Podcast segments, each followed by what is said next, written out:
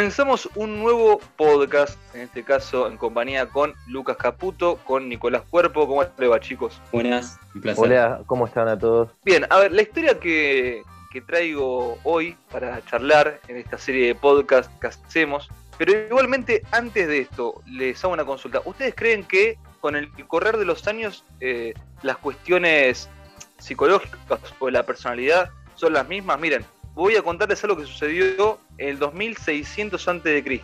y tranquilamente se puede adaptar a lo que pasa en, la actualidad. Es como que las cuestiones humanas o las percepciones que tenemos trascienden los tiempos, la época. No sé si ustedes lo notan así. Desde que el hombre empieza a vivir en sociedades y en civilizaciones, va, no sé, en el 2600 antes de Cristo, eh, depende de la región, del mundo que estemos hablando, sí, de- en las sociedades sí se empieza el pensamiento, la forma de actuar, de interactuar del hombre, creo que se mantuvo constante. No sé si es tanto tiempo, 3.000 años, para que se modifique algo así. Eh, en realidad pienso que hay problemáticas que trascienden cualquier tipo de siglo, pero hay algunas que se van generando y gestando a lo largo de también las problemáticas sociales, que obviamente las de ahora no son las mismas que hace 100 años. Capaz antes se le daba más importancia a la supervivencia y hoy capaz eh, el tema de vivir en sociedad, la mirada del otro, o por ejemplo, cómo digamos podemos mejorar día a día, es algo que es más en auge ahora, no tanto de hace capaz 100, 200 o imagínate más de 2600 años. También hay que pensar que uno tiene una mirada occidental del mundo. Miren, lo que les comento ahora eh, trata más del lado oriental, porque en el siglo 25 a.C., en la región de Manchurias, eh, Yu Yang, quien era un joven que fue a visitar a Sensei Kato para pedirle o para buscar algunas cuestiones o que le dé su diagnóstico acerca de distintos temas. ¿sí? En ese momento era común que vayan justamente a este retiro a comentarle sus problemas a sus maestros. Y Yu Yang comentaba que eh, tenía problemas acerca de la importancia que él le daba a la mirada de los demás, diríamos hoy en la actualidad. Pero en verdad, él lo que le comentaba a su maestro era por qué le daba tanta importancia o por qué afectaba tanto en su vida lo que el resto decía de él. Por eso empecé diciéndole si eh, ustedes también notaban que pasan 2600 años, pasa el, el tiempo que, que, demore y la cuestión sigue por el mismo lado. Seguimos con estas cuestiones enquistadas en, en nuestra personalidad. Sí, tal cual, porque es como, como que Iruyan estaba yendo al psicólogo en ese entonces. O sea, sí. es como que va, se mantiene constante, me parece, por ahora la hipótesis. Primer consejo, tené muy claro que sos vos quien crea tus emociones y nadie más. O sea, nadie puede interferir en, en, el espacio que vos le dejes. Bueno, eso en realidad me hace pensar mucho que en el lenguaje actual que usamos decimos esta persona me hizo, no sé si, si coinciden, está muy, muy en auge el tema de me hicieron tal cosa, cuando en realidad creo que es tal cual como dice la frase, la gente no, no te hace, sino que la gente hace, pero uno siente. Claro, o sea, eh, hay una frase que, que, se usa bastante en la actualidad, ustedes me van a ayudar más, que es la que dice... Uno que es dice que lo, son- que, lo que hace con lo que hicieron de él. Tal cual, esa es la frase. Eh, Lo, lo- lo veo acá porque, bueno, o sea, puede una persona decir lo mismo de dos sujetos distintos y a uno le repercute de una manera y a otro de otra. Por eso digo que la interpretación personal también da mucho más allá que la opinión de un otro, es la visión de uno mismo. Es que también no podemos dejar de lado que somos seres sociales.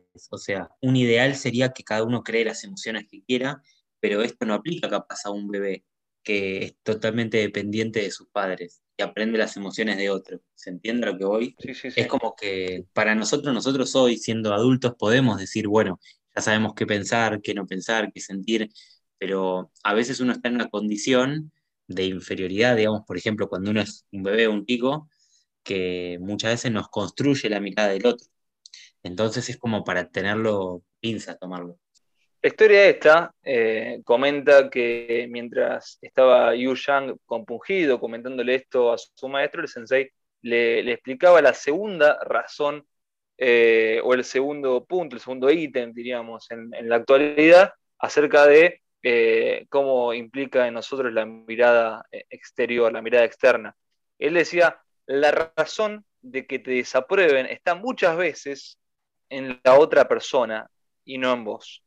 Está bien que hayas aclarado que, está modificado el lenguaje ah, y traído a la actualidad y a la mente occidental, porque si no sería la razón por la que uno hace, imagino, en esa región de Manchuria. Sí, sí, sí, sí. Otra cuestión es aprender a enfocar la crítica de una manera objetiva y constructiva, no ser autodestructivo, que es lo que vivimos en la actualidad un montón, a full, y se ve que 2.600 años atrás de la misma manera. Es que está mejor eso, eso como se decía hace 2.600 años, hace 2.600 años, porque ahí te están diciendo que vos tomes la crítica y que la vuelvas constructiva.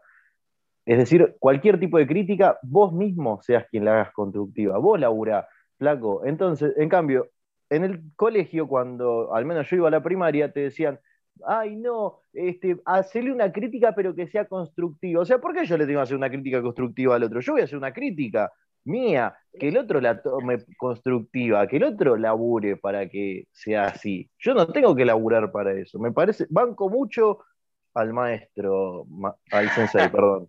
Hay otra, cuestión del sensei que seguramente también lo, planificó, digamos, que, que, en un futuro podíamos estar hablando de esto, que a veces la crítica la tomamos hacia la persona, cuando en realidad muchas veces la crítica es hacia una actitud. Por ejemplo, cuando uno se equivoca o hace algo mal, uno dice soy un fracaso, o no valgo, o no sirvo, cuando en realidad uno tiene que enfocar la crítica hacia lo que nos salió mal, no a que nosotros somos malos. Eso también es algo que no nos enseñaron, que seguramente el maestro estuvo atento ahí.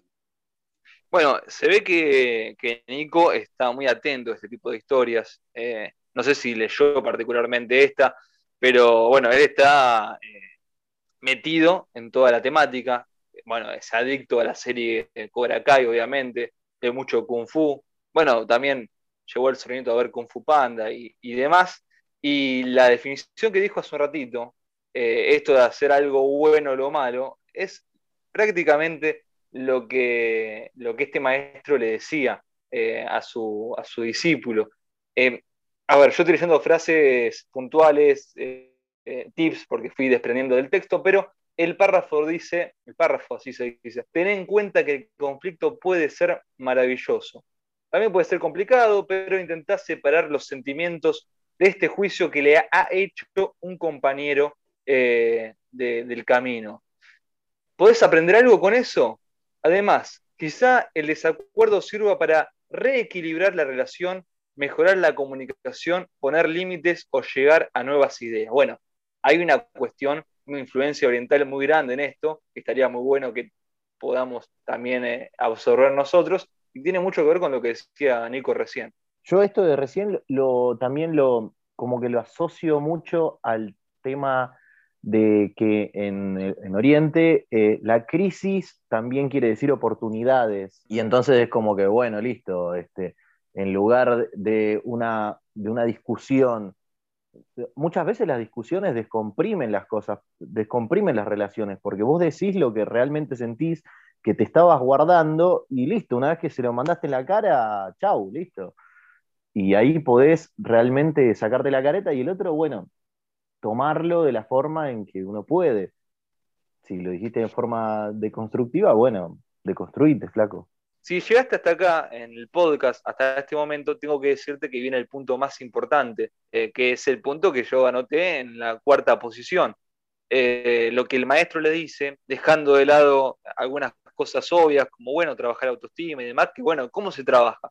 Esto es clave. El punto cuatro es clave. Perdóname, ese es otro consejo del sensei, esperar al punto más importante, no decirlo al comienzo del podcast, sino ponerlo en el cuarto lugar para que lo escuchen solo los que llegan hasta acá.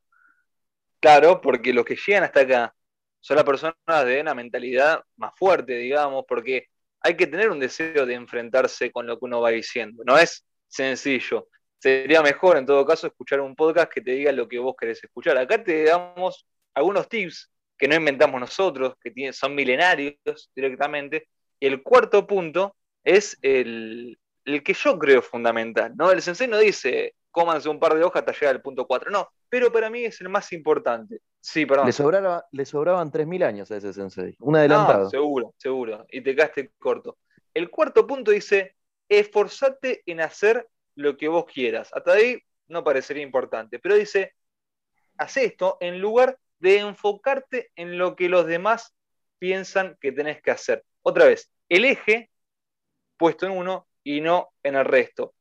Esto que parece sencillo de decir es muy complicado de poner en práctica. ¿Por qué pasa esto entre el dicho y el hecho, Lucas? Y en realidad pienso que no, que nunca también se nos enseñó.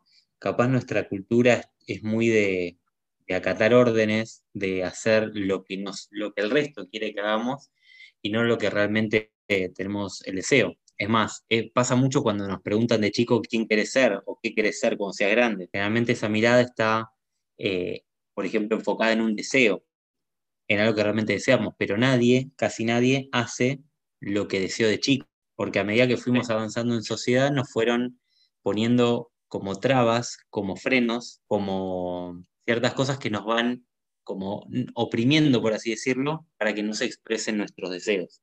Serían como filtros sociales, culturales, religiosos, parentales y demás. Por eso mucha gente vive muchas vidas que no quiere, aunque nadie quiera arruinar su vida a propósito. Las preguntas que se hace eh, o que ejemplifica acá el texto que dice, ¿qué es lo que necesito? ¿Qué es lo que quiero? ¿Cuáles son mis metas? ¿Tengo algún miedo o inseguridad que me esté distorsionando? Bueno, eh, vistas al día de hoy, no parecería mal, ¿eh? porque la verdad que estaría bueno ir a este camino, pero no parecería como egoísta. No, se asocia al egoísmo esto de lo que yo quiero. Digo mal porque no debería. Yo banco mucho esa, que, creo que nos hace mucha falta esa parte de la cultura oriental de el poder centrarse en uno mismo y no quedar como un egoísta, que acá en la cultura occidental siempre es, ay, no, el otro, ay, el buen samaritano, ay, no, hay que ayudar, hay que no sé qué hay que laburar, hay que, hay que decir críticas constructivas, chicos. Te quedaste, ¿eh? te quedaste, te quedaste con eso. Me dolió, sí, no, a mí me toca la infancia y te juro que me, duele mucho. El colegio es algo que odiaba tanto. Así Un que podcast hay que dedicárselo a Nico completamente y a sus traumas infantiles. La cultura oriental apunta a, a, una relajación, liberación del ser, es algo, es distinto a las metas de, Occidente. Acá nosotros queremos ser poderosos, exitosos, y allá quieren trascender y encontrar lo que es la iluminación, por así decirlo. Por eso, capaz acá estamos muy occidentalizados. Bueno, sí, hasta el punto 4 tuvieron que esperar para que sea el mejor de todos los, los consejos que dio este sensei. El quinto, la verdad que no se esmeró mucho, porque dice, trabaja tu autoestima y tu asertividad. La verdad es que si bien, bueno, es un concepto que engloba bastante autoestima, eh, decir trabajar tu autoestima es lo más fácil que, uno puede hacer. Yo podría decir, che, no, tenés que trabajar tu autoestima. La cuestión es cómo, de qué manera. Bueno, en este punto la verdad que queda flaco ese sentido, ¿no? Es un poco lo que, lo que iba a preguntar yo, o sea, ¿de dónde vivía este Turuyán para ir y el sensei para ir a buscar al sensei Kato cuánto tuvo que trascender para que le diga estos cinco tips que no son nada del otro mundo, incluso hace 2600 años. Ah, bueno, esto está en un compendio de historias de lo ocurrido. La verdad que no, conocía al Sensei Kato previo a, este, a este libro. Sí, me lo habían recomendado, sobre todo Yuyan, que después tuvo grandes enfrentamientos, participó de algunos de los ejércitos, y cuando pensé en traerlo al podcast, vi esta historia, podía leer, se podía desprender en punto, lo traigo hasta acá. No, algunos son buenos, otros no son tan buenos. El punto 6 son 10, no lo aclaré. El punto 6 dice, sé consciente de las emociones asociadas con la necesidad excesiva de aprobación. O sea, tener que sí o sí depender tu estado de ánimo de que el otro le guste o no le guste lo que hagas. Qué bueno que lo asocias a esto de me guste o no me guste, porque yo lo asocio directamente a las redes sociales, de que la gente sube cosas buscando aprobación, llámese likes o me gustas, este, en, pos de eso, o sea, de hecho no disfruta el presente o algo así, o, o la situación que está viviendo, sino solamente piensa en subir la foto. Me lo mataste. Me lo mataste a- al personaje, a, a lo que había ocurrido, a lo que comentaron eh, y demás. La verdad que estás diciendo punto tras punto lo que este sensei explicó. Porque el punto 7, bien pegadito a este, dice: comprende que no puedes agradarle a todo el mundo. Bueno, básicamente vos juntaste los, los dos ítems sin saberlo. Después lo criticás, ¿eh? Ahora, estás respondiendo a lo que Cato diría. Tardaste 2600 años, pero, perdón, más, porque 2600 años, 2600 años antes de Cristo. 4000, Claro, claro, son 4600 4026. años. Claro, 4621, muy bien. Bu- Buena matemática, Nico, por suerte sos químico. Eh, No la uso pero estás tanto. diciendo, la- estás diciendo las dos cosas juntas, muy bien. También hay otra cuestión que no sé si se dieron cuenta, que si nos preocupamos por agradar a todos, a la única persona que dejamos de lado es a nosotros mismos. Nico está por mandar una piña virtual, Lucas. Porque. No, eh, sí, la- sí, la- sí, sí, sí. me gustó mucho. No, no, no. No, no, Y no sea falso. No me tuvo que ir hasta Manchuria para. No, no seas, no seas falso. Acabaste de criticar. no. Acabaste de criticar que en tu infancia te decían, sé constructivo con la crítica, bla, bla, bla, y lo Sí. que hizo Lucas fue eh, aportar un granito de arena a ese concepto. Y vos ahora, y, y vos ahora lo estás freneleando, ¿no? Por ahí, no sé, por querer ligar eh, a- algún beneficio, ¿sí? Algún, algún batido de... Que me lleve a, a jugar al fútbol. Que me pase a buscar Sí. con el auto. Sí, que te pasó en el auto. Bueno, eh, somos grandes. No, Hay una pregunta, una pregunta que dice, ¿cómo fortalecer la autoestima? Y acá es otro punto importante, otro punto más que interesante de esto que, que dice el maestro, porque yo vengo criticando, como Nico criticaba lo de las autocríticas y después lo, lo adula, yo venía criticando hace rato esta cuestión de, bueno, deja de decir que tengo que trabajar autoestima, decime cómo lo trabajo qué tengo que hacer para trabajar la autoestima, que creo yo que quien escucha este podcast eh, pretende, ¿no? Que haya más respuestas a este mar de dudas que comúnmente llamamos vida. Y esto es una frase que Nico festejaría. Eh, el punto 9 dice, sos vos quien mejor puede opinar sobre vos mismo. Bien, creo que acá hay un tema muy importante ligado a los puntos anteriores de la necesidad de aprobación. Generalmente la gente con necesidad de aprobación cree que la opinión externa vale más que la opinión suya. Entonces es un tema a trabajar. ¿Qué- ¿Cuál fue la, la frase que, la frase que vos dijiste recién, Lucas? Si nos preocupamos por agradar a todos, a la única persona que dejamos de lado es a nosotros mismos. El sensei dice, nadie nos conoce como nosotros mismos. Si alguien tiene la mayor cantidad de información para opinar sobre vos, ese sos vos mismo. Eh, ¿Les parece llegar al, al final, culminar la décima, la décima máxima que este sensei Kato le dijo al discípulo Yu Yang allá en el 2600 a.C. en la región de Manchuria? Por favor, adelante. Bueno, le, le dijo que trabaje sobre las creencias perfeccionistas de que tu valor como persona está determinada por el logro. Voy a partir en dos esta frase. La última casi que estuvimos rondándola durante todo el podcast, esto de que la otra, eh, como persona tu valor esté determinado por el logro eh, o por lo que otras personas ven en un logro hacia vos. Bueno, esto lo charlamos. Ahora, la primera parte de esta máxima que dice trabajar las creencias perfeccionistas es el concepto a cerrar en, en este capítulo, en este podcast. ¿no? Estas cuestiones aspiracionales e imposibles que lo único que generan es eh, justamente el Frustraciones. malestar, la frustración, tal cual. Volvemos también al punto de, de cómo nos ven los demás. Y para mí algo muy importante es que tenemos que acordarnos siempre que cuando intentamos ser perfectos, cada crítica la vamos a vivir como un fracaso personal. Entonces siempre es mejor enfocarse en las metas de cada uno y en la propia superación, reconocer las limitaciones y valorar las capacidades. Y la única persona con la cual nos tendríamos que comparar es con nosotros mismos. Es que también, ¿qué es la perfección? O sea, ¿cómo, eh, cómo es que buscamos ser perfectos? ¿Y qué es ser perfecto? O sea, ¿cómo es si yo no sé, quiero ser el perfecto vecino? ¿Cómo es el perfecto vecino? Es nuestro modelo eh, subjetivo de vecino. Es que además, además, cada uno tiene un modelo perfecto distinto. Eso es lo que no subjetivo. Claro. creo que las máximas es sacar la subjetividad. ¿Sacarla? Claro, creo que eh, todo lo que apunta a estas máximas es volvernos cada vez menos subjetivos, de construirnos, por así decirlo. Va, yo, yo lo había interpretado por, por ser más subjetivos, es decir, por, porque importe más lo que pensamos nosotros mismos que lo que nos dicen los demás o la crítica de los demás. No, es, eso sí, seguro. Pasa que dentro de lo que pensamos nosotros, lo objetivo es capaz lo que vemos, pero lo subjetivo puede ser todas estas creencias irracionales, de que valemos poco, de que el resto es mejor. Ah, eso, también. forma parte de la, subjetividad, aunque esté equivocada a veces. Para, concluir, para cerrar eh, este capítulo, por lo menos por mi parte, ahora le voy a dar la palabra a ustedes.